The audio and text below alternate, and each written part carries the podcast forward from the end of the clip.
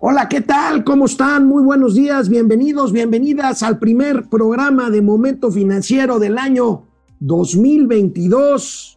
Hubo unos problemas técnicos, algunos por ahí, bots anti-neoliberales, anti-libre empresa, que estaban tratando de que no saliéramos este año, pero aquí estaremos este año que inicia, que inicia complicado. Pasaron cosas, pasaron cosas en las vacaciones Mañana, por cierto, ya estará por aquí Mauricio Flores Arellano, pero aquí estamos de regreso con mucho gusto. ¿Cómo la pasaron? El próximo viernes cumple Momento Financiero, tres años al aire, inicia un año que será complicado. Analizaré hoy por qué Andrés Manuel López Obrador inaugura la sección económica mensual de la mañanera. Será el primer jueves de cada mes.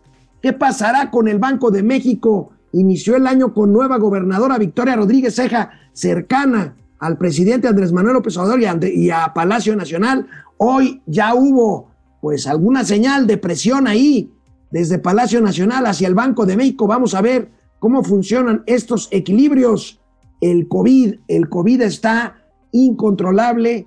Eh, los contagios, récord de contagios en México, le pegan las líneas aéreas, vuelos cancelados, en fin, mucha gente contagiada. Cuídense mucho, usen cubrebocas, no vayan a lugares eh, aglomerados y cerrados, ventilen bien, lávense las manos, eh, gel antibacterial, en fin. 2022, agárrense, está, que está complicado, por supuesto. Tendremos una sección especial de gatelazos, lo que pasó en estos días, vaya gatelazos que hubo en el fin de año y en el inicio de este 2022. 2022, agárrense, empezamos.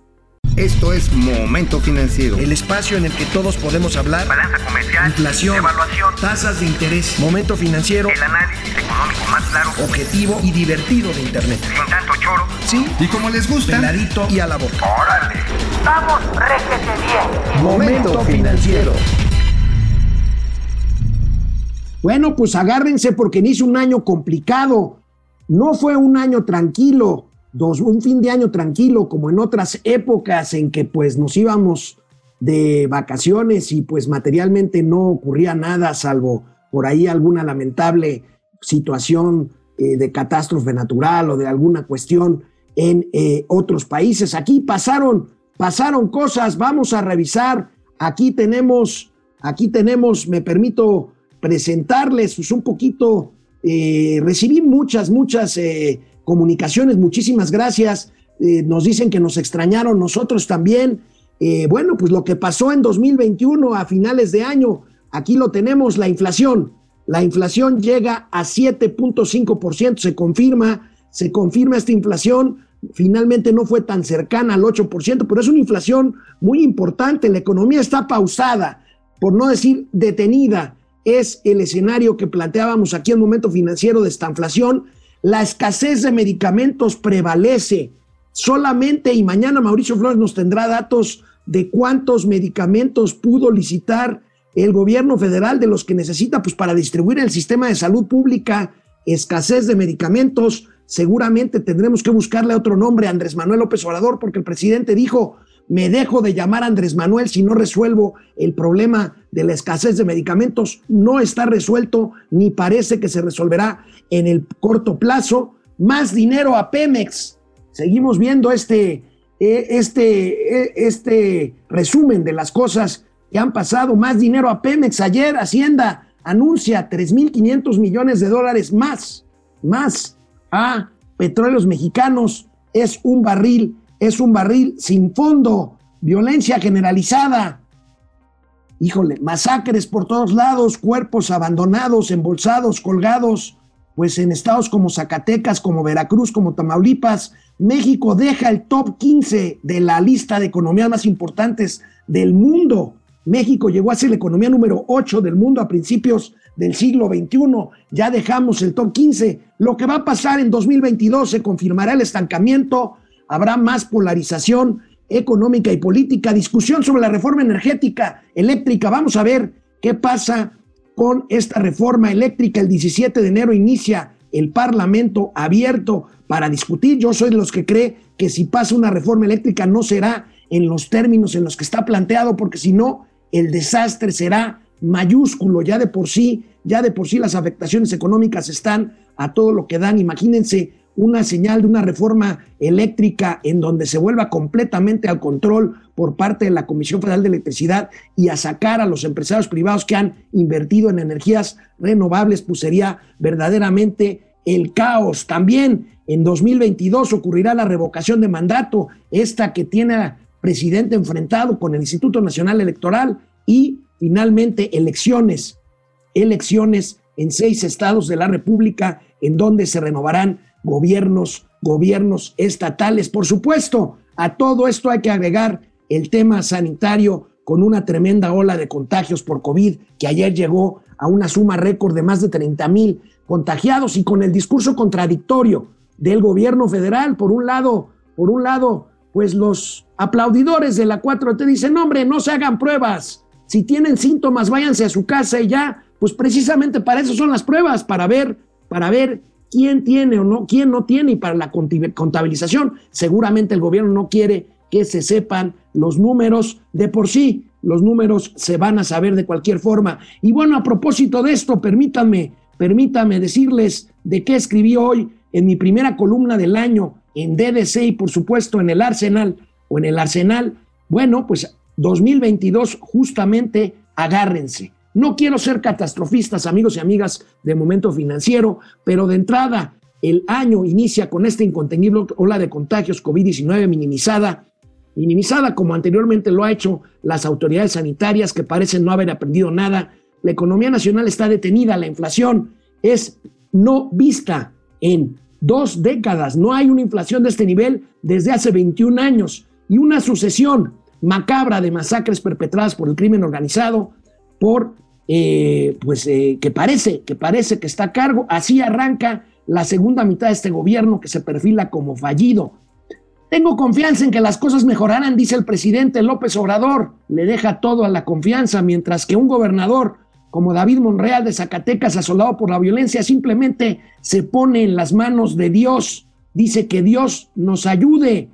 El secretario de Salud dice que los niños pueden ser protegidos de Omicron con un té con un tecito y con un Big Vaporub. Es terrible esto. Andrés Manuel López Obrador enfrenta ya el declive de su poder, declive de su poder y no entrega resultados. Ni la economía crece al 4% anual, ni la gasolina cuesta 10 pesos, ni el sistema de salud es como el danés, ni hay menos pobres, ni la violencia se resolvió con la sola presencia del presidente López Obrador. Vaya, ni siquiera se vendió el avión presidencial, la corrupción simplemente ahora está vestida de verde olivo y bueno, la 4T prefiere abrazar viejas utopías socialistas como ahora en la toma de posesión de el presidente Ortega en Nicaragua y en lugar de apostarle a otras a otras cosas. Bueno, el rebote económico post pandemia duró poco y la nueva ola de contagios no hará posible que regrese pronto el crecimiento. La inflación no resultó transitoria y aniquila los muy presumidos aumentos salariales. La inversión simplemente no llega, nos salvan las remesas, México abandonará el único negocio rentable de su sector petrolero, que es la exportación de crudo. Así que abróchense los cinturones, sean prudentes en el gasto, sean previsores con el ahorro. Ya falta menos. Vamos, vamos a un corte para leer los primeros comentarios de nuestros queridos seguidores en el 2022. Vamos. Bueno, pues eh, tenemos Juaco Núñez, muchas gracias por conectarse de nuevo en este 2022, que sí se lograron juntar las firmas del berrinche de Andrés.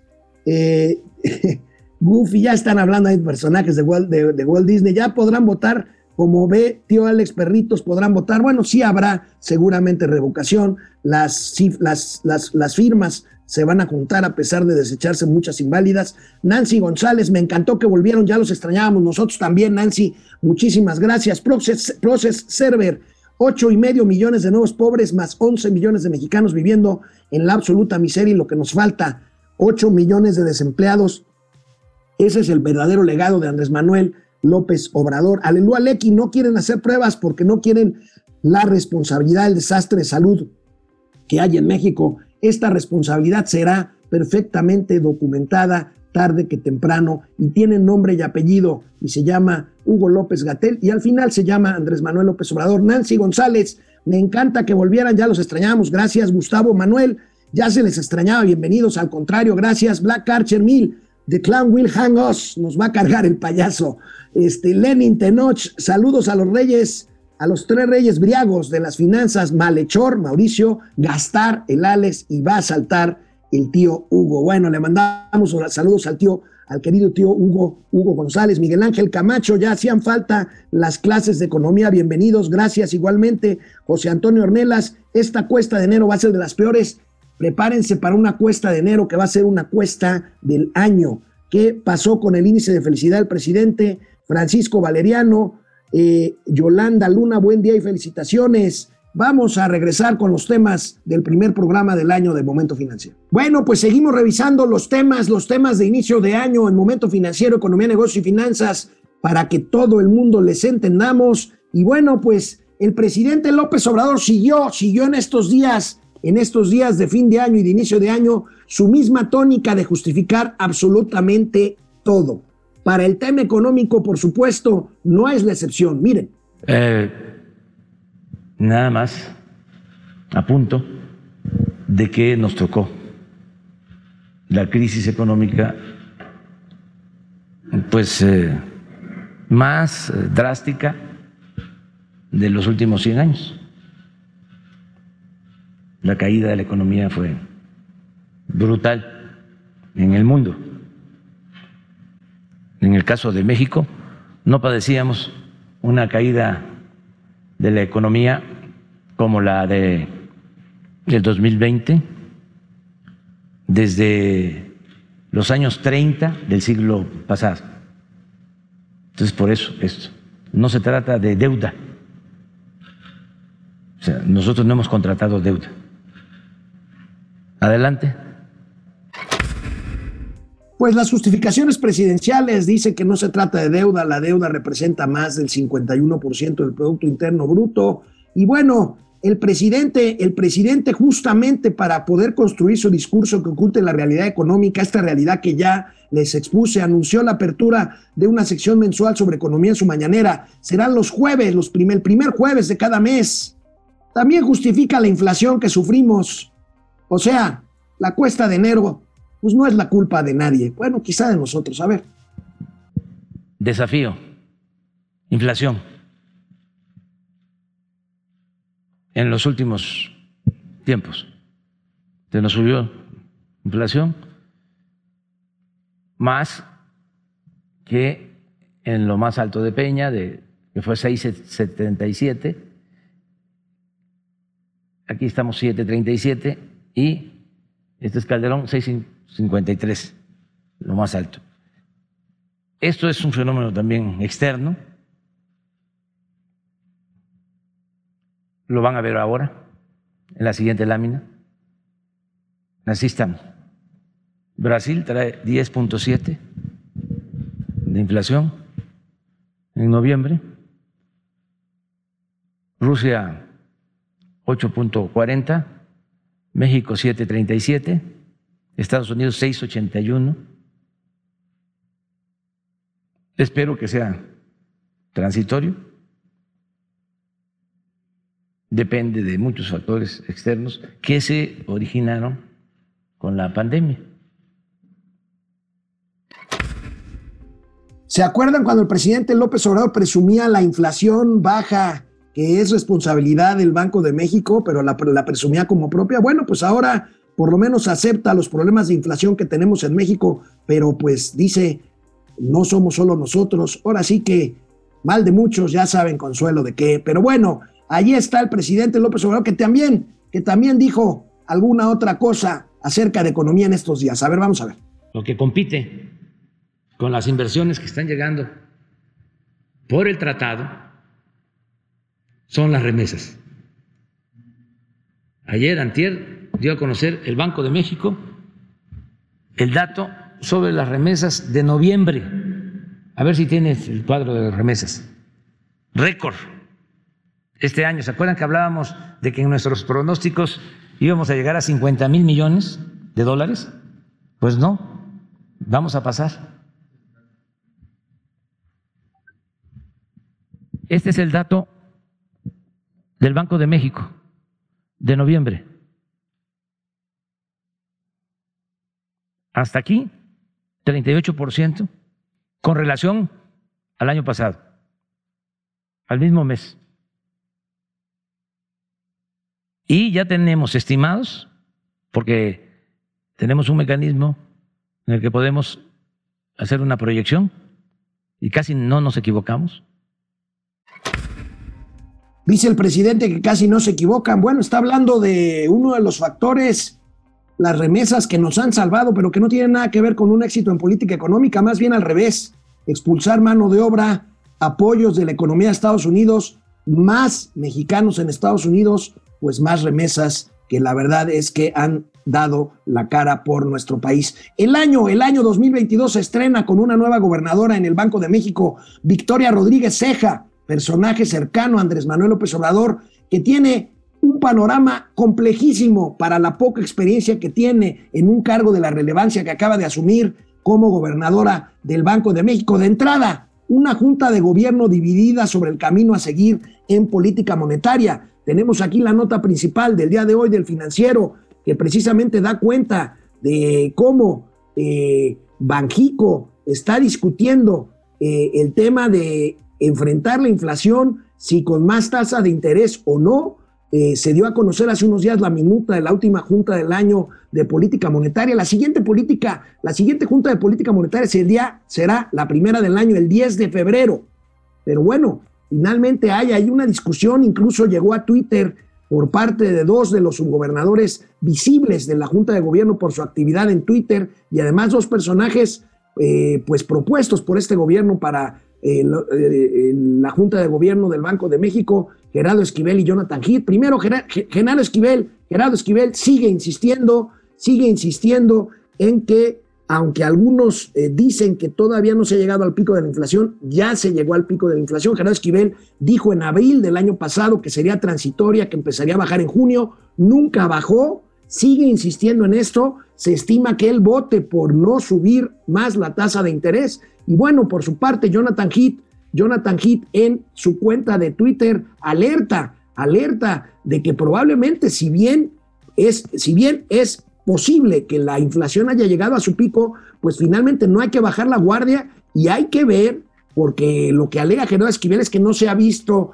eh, en disminución de inflación el alza de tasas de interés. Bueno, Jonathan recuerda, y yo estoy de acuerdo con él, él por supuesto es el experto, se debe recordar que en política monetaria opera con rezagos, o sea, a veces tardan varias semanas después de una decisión de subir tasas de interés para que se vea reflejado en el tema en el tema de inflación. Pero mientras tanto, mientras esta discusión se da, les repito, la primera reunión de Junta de Gobierno del Banco de México para dar a conocer la siguiente decisión de tasas de interés será el 10 de febrero, pero hoy, hoy mismo, en la mañanera, pues yo veo que iniciaron las presiones presidenciales sobre la autonomía del Banco de México. El presidente mandó un mensajito a la nueva gobernadora de si va a haber remanentes por el tipo de cambio, esos que Alejandro Díaz de León el año pasado le negó al gobierno federal y por lo cual el presidente se enojó y ahí para muchos empezó la decisión, aunque yo creo que ya la había tomado, de que Alejandro Díaz de León no sería más gobernador del Banco de México. Vamos a ver. Es que no hemos tenido remanentes durante el tiempo que llevamos en el gobierno, porque aun cuando periódicamente se deprecie el peso, luego se recupera. Termina recuperándose.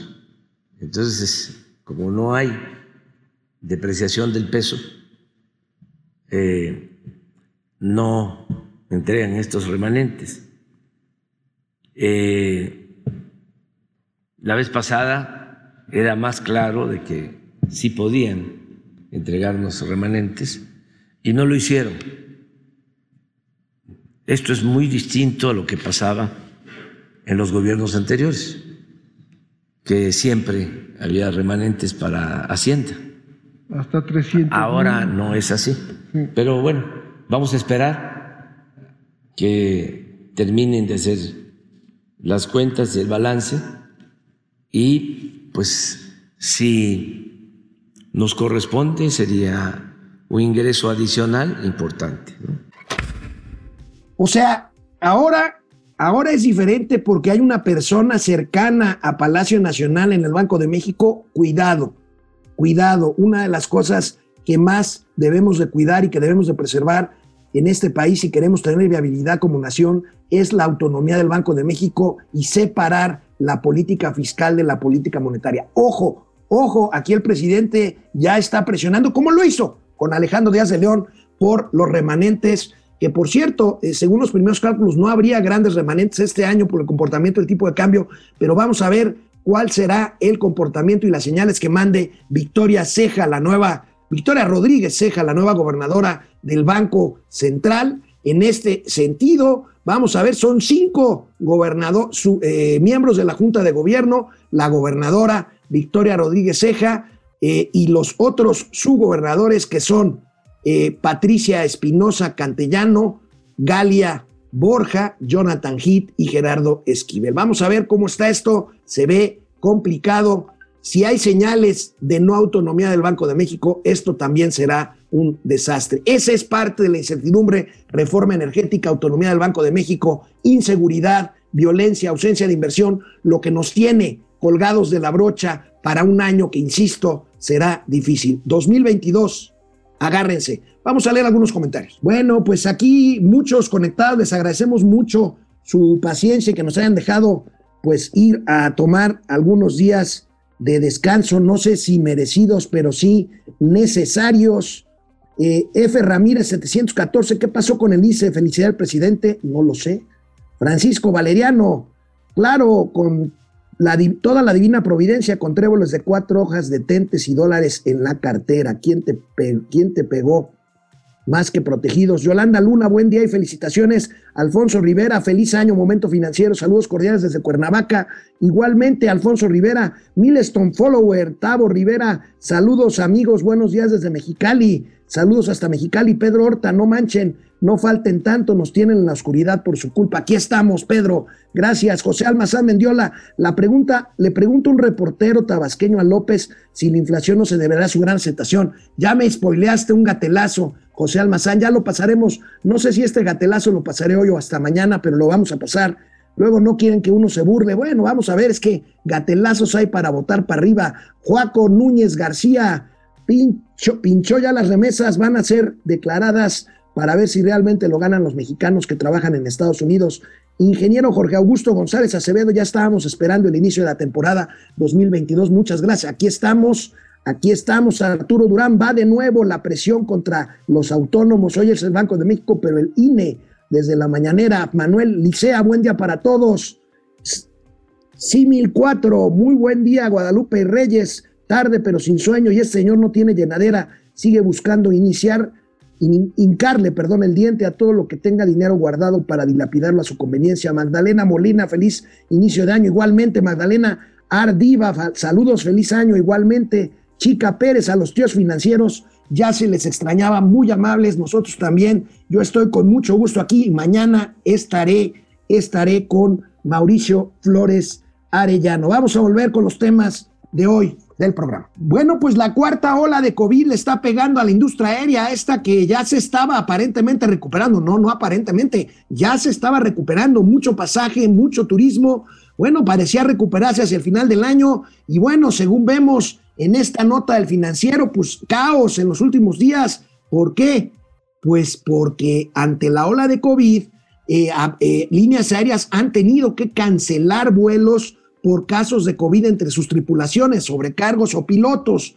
Eh, la única línea aérea que ha reconocido que hay casos de COVID y que por eso están cancelando vuelos ha sido Aeroméxico. Hoy, Hoy el presidente incluso le hincó el diente a Aeroméxico y le echó la culpa de su reducción de personal a que no tengan eh, pues provisiones para suplir eh, tripulaciones con COVID. La verdad, esto es un, es un despropósito. Imagínense, oigan, me voy, a, me voy a enfermar de COVID, búsquenme ahí un, un sustituto o la Profeco, Ricardo Schiffel, que exige que las líneas aéreas avisen con tiempo. ¿Cómo van a avisar con tiempo si te sacas? Imagínate una tripulación que vuela a Tokio, a Narita, un vuelo de muchas horas, un vuelo transatlántico, a Narita en Japón, y allá salen positivos de COVID. ¿cómo va a regresar ese avión a México?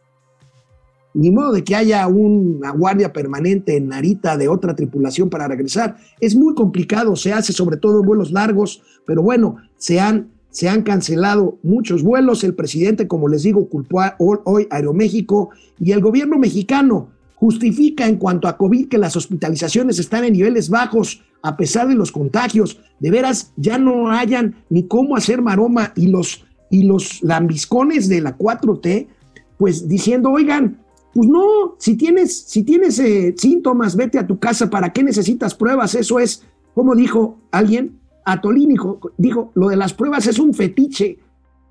El mismo Atolini se sacó una prueba cuando tuvo síntomas de COVID y salió positivo y por eso tuvo la oportunidad de tratarse médicamente. En fin, bueno, esto, esto, ojo, porque en Estados Unidos, a pesar de que eh, dicen aquí en México que los casos no necesariamente sean graves. En Estados Unidos no nada más los índices de contagio, sino también los índices de hospitalizaciones han subido gravemente, como lo podemos ver en esta nota. Servicios básicos colapsados, repuntan casos y muertes. En Nueva York ordena el Estado de Nueva York a 40 hospitales suspender las cirugías no esenciales para poder atender casos de hospitalización por COVID y en este caso son casos eh, en este caso son eh, eh, elementos que son cuadros de Omicron, de la nueva cepa, que es mucho más contagiosa, menos letal aparentemente, pero esto no quiere decir que no haya un foco amarillo en este sentido. Y bueno, hablando, hablando de tragedias, hemos dado cuenta en el momento financiero de la tendencia a la baja en la actividad de producción automotriz. 2021 terminó así, veamos esta nota del economista de hoy, terrible, terrible la producción de automóviles en el país, acumula ya cuatro años a la baja. El año pasado, 2021, esta industria ensambló casi tres millones de vehículos. Según datos del INEGI, es el registro más bajo de los últimos ocho años. La caída el último año frente a 2020, que fue cuando se pasmó la economía, es de 2% y 27% menor al nivel que tenía antes de la pandemia. Veamos las eh, gráficas del, economista. Aquí tenemos claramente pues la caída, la caída eh, que, tuvo en el caso de las exportaciones un ligero repunte en el 2021, pero que se ha estabilizado, por no decir detenido nuevamente. Recuerden que aparte de la demanda en la cuestión automotriz, está el tema de la escasez de suministros, no nada más de los famosos chips o conductores o semiconductores, sino en general de toda la cadena de suministro que está, sigue dañada después de la pandemia y que ha ocasionado precisamente problema de oferta y por lo tanto un eh, problema de inflación generalizada en todo, en todo el eh, país. Bueno, pues eh, mientras el gobierno quiere abrir cientos de sucursales del Banco del Bienestar, estuve, fíjense, en Chiapas en, en, diciembre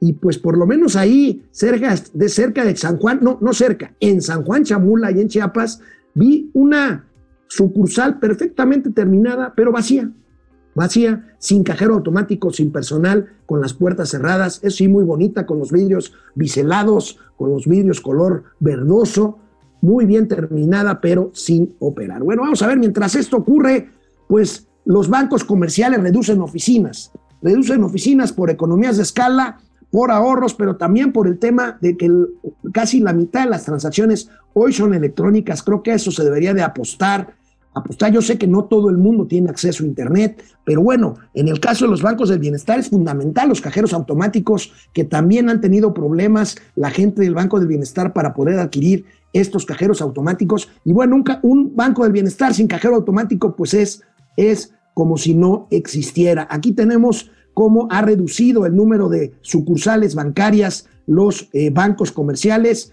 Ahí tenemos, se ha reducido de 23, eh, de 2000, 12.113 en 2020 a 11.400 o 11.800 en 2021, perdón, aquí me están ayudando por mi vista esta, como dice Mauricio, mi vista pornográfica. Pero bueno, ahí está el tema de las sucursales bancarias. Tenemos otra gráfica, creo que sí, cómo se dividen las sucursales o el número de sucursales entre, entre las, eh, instituciones bancarias, Bancoppel tiene 1.237, BBVA 1.791, Banco Azteca 1.953 sucursales. Miren, Banco Azteca, que es un banco dirigido al segmento más bajo de la población, este, es eh, el, el, secreto de sus sucursales es, primero, bueno, ellos lo hacen porque las tienen las mismas tiendas Electra, pero Ahí hay cajeros automáticos, es el tema del Banco del Bienestar. Banorte tiene 1162, Santander 1036,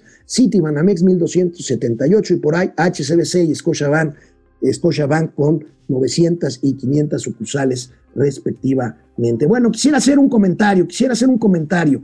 Las cancelaciones en Internet. Fíjense, ustedes vieron la película esta de Don't Look Up, no vienen arriba. Bueno, los chairos ya saben, dicen que se refiere al calentamiento global. No se refiere al calentamiento global, se refiere a lo que está pasando con la información, con lo que circula en Internet. Y bueno, este fin de semana pasó algo que vale la pena comentar. Eh, campañas en Internet que si no les gusta a ciertos adversarios políticos o a ciertos grupos políticos en un país tan polarizado como México, pues simplemente llaman, llaman a la cancelación de servicios o de empresas eh, como por ejemplo el caso de Rappi, que a mucha gente no les gustó una campaña de publicidad de Rappi, la empresa de entrega, la empresa de delivery, la empresa de entrega a domicilio, y bueno, pues simplemente piden que eh, se cancele, se cancele Rappi. Bueno, independientemente de que esto no tiene, no tiene pies ni cabeza en cuanto a que la gente diga, ah, sí voy a cancelar Rappi porque no les gustó, yo quiero ver que cancelen otra cosa eh, empezando por estos mismos servicios que usamos todos, pero a mí, a mí lo que me llama la atención es esta facilidad con la cual se puede dañar eh, eh, la reputación y el, funcionamiento de marcas simplemente, simplemente por no estar de acuerdo con algo, en este caso una campaña de publicidad. Y bueno, hay que, hay que llamar la atención sobre esto. Por supuesto, ni Rappi ni otras compañías a las que se ha llamado a cancelar van a terminar sus operaciones o a sufrir daños, eh, digamos, en su operación, pero muchas veces vale la pena, vale la pena analizar este tema, este tema de, eh, pues, eh, la facilidad con la cual se puede dañar una marca por simplemente llamar, llamar a estas cancelaciones que a la par, insisto, pueden no servir de nada, pero pueden dañar en el Inter la reputación de empresas que dan empleo, que dan eh, seguridad a muchas familias eh, que pues dan ingreso, ingreso a quienes trabajan, a quienes trabajan en ellas, en este caso Rappi, miles de personas que viven de esta empresa. Y bueno, pues vamos ya para terminar esta primera emisión del año. Tengo muchos gatelazos que voy a tener que dividir entre hoy y mañana ya con Mauricio Flores, porque vaya, vaya que abundaron, vaya que abundaron en estas fechas decembrinas y de enero. Bueno, entre el impuesto especial de productos y servicios que decían que no iba a haber nuevos impuestos, bueno, pues subió el IEPS en gasolina, en tabaco y en alcohol. Pero bueno, el precio propiamente dicho de la gasolina ha elevado. Fíjense cuánto subió el... Ustedes me dirán si no hay gasolinazo. La gasolina verde, la gasolina magma, subió 13% en el 2021. Y la gasolina premium, la roja, 20%. Si le descontamos la inflación, subieron 7 y 13% respectivamente. O sea, mentira esto que la, que la gasolina iba a subir solamente con inflación. O sea, ¿hay gasolinazo o no hay gasolinazo? Pues claro que lo hay. Pero bueno, en Palacio Nacional, la señorita Vilchis dice, dice que no. Con la primera mentira de 2022. Inventan gasolinazo, pero se les cae el teatrito. Los generadores de noticias falsas no descansaron el fin de año y se lanzaron y lanzaron una campaña de desinformación diciendo que en 2022 habría aumento a las gasolinas, asegurando que se ubicaría en los 26 pesos por litros. En medios como Animal Político, El Universal, y Eje Central aseguraron que habría gasolinazo y hasta se lanzaron a recomendar llenar el tanque de los automotores antes de que finalizara el año. Todo un absurdo, sin pruebas, solo rumores convertidos en noticias. También en redes sociales se propagó la mentira Pero llama la atención que casi todos los usuarios compartieron la misma foto de una gasolinera que supuestamente ofrecía la gasolina a 26 pesos con el mismo hashtag gasolinazo 2022. Aquí tenemos a Julián Rementería, Javier Lozano eh, y el monero Antonio Garcinieto. Pero la mentira les duró poco. Pues otros usuarios usaron el mismo hashtag para contrarrestar la información que se difundía, tomándole fotos al precio de la gasolina en sus ciudades. Así se dio una batalla por la verdad y contra la mentira, que ganaron los ciudadanos. Aquí vemos una, la foto, la de en medio es en la frontera norte. La foto de en medio es de una estación en la frontera norte, en donde la gasolina es más barata. La foto que todo el mundo distribuyó es una foto de una estación aquí en el centro del país, en donde si usted va a cargar gasolina, va a cargar con más de 25 pesos por litro de premium. Ahí está. ¿Por qué no desmienten diciendo simplemente, demostrando que la gasolina no está a ese precio? Porque la gasolina sí está a ese precio. Pero bueno, Vilchis aprovechando el viaje, pues le hace la barba al presidente. ¿Por qué no? Si se puede, pues hay que hacerlo. Que a pesar de todas las mentiras, Queremos eh, que miren cómo terminamos el año. Por ejemplo, en esta encuesta de parametría, el presidente López Obrador tiene el 72% de aprobación, es la encuesta de parametría. Al cierre del año, el economista le da el 67% de aprobación al presidente López Obrador. Y en la encuesta de demoscopía digital, 68.4%. Tenemos una más, la del financiero, ¿perdón? Ah, esta es la del financiero. ¿Y es cuánto, señor presidente? Felicidades. Gracias. ¿Es cuánto, señor presidente?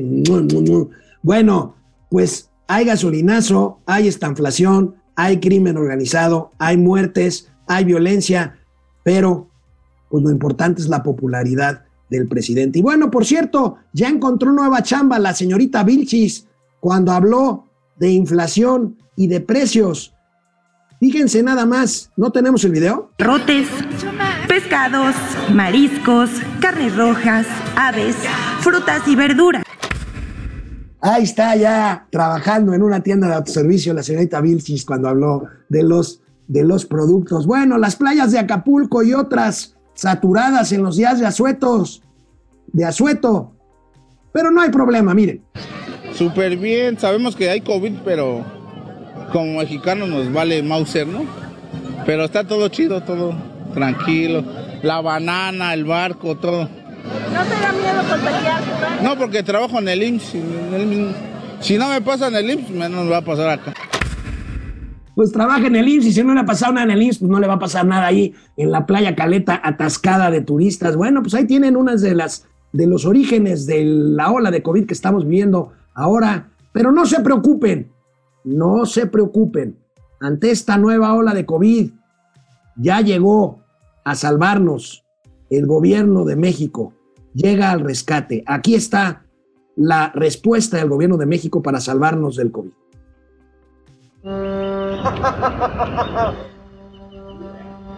¡Tucha!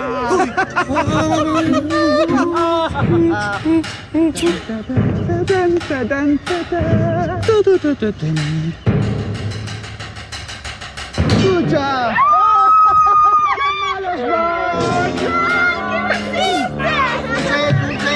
Con cuidado para que estén bien gorditos. ¿Me podría dar a mí unas gomitas? Sí, cómo no. ¡Chucha!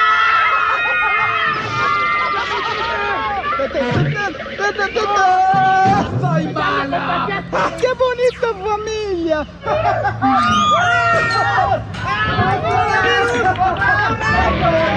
¡Véngase! ¡Un beso! ¡Un beso! ¡La corre! ¡Ahí viene otra vez!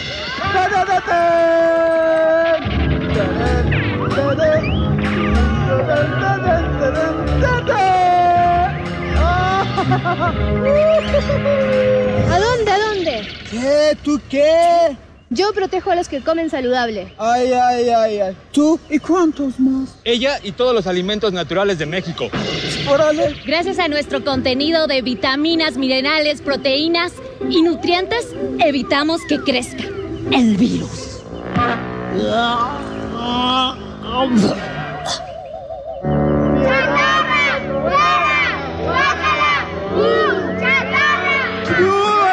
¡Ayuda! ¡Por favor! ¡Ayúdanos! ¡Piedad! ¡Piedad! ¡Fuera,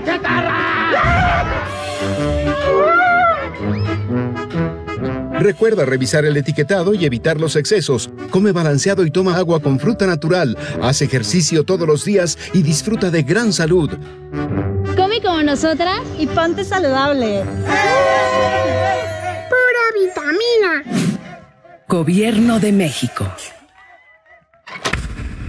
Gracias al gobierno de México, al vocero presidencial, estamos, estamos salvados. Estamos salvados, aunque el presidente de la República de hoy en la mañana, un ejemplo de exactamente lo que no se debe hacer. A ver, no entiendo. Los lambiscones dicen, no hay que hacerse pruebas, solamente hay que guardarse en casa. Miren lo que dijo el presidente hoy en la mañana, ahí en Palacio Nacional. Amanecí ronco. Sí, si nos puede hablar un poco de voy eso. a hacer la prueba más tarde. Este, pero yo creo que es gripe. Es- De Esperen. todas maneras. Sí, a cuidarse. Pues sí, el presidente está ronco, se hará la prueba al rato, pero bueno, mientras estuvo ahí, ahí en el Salón de Tesorería de Palacio Nacional. ¡Ya nos vamos!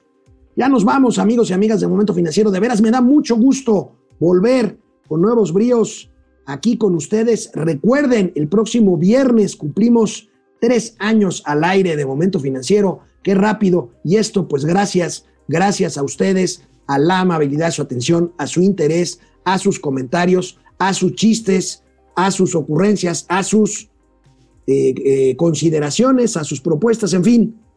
Que tengan ustedes un buen año, aunque agárrense. Nos vemos mañana.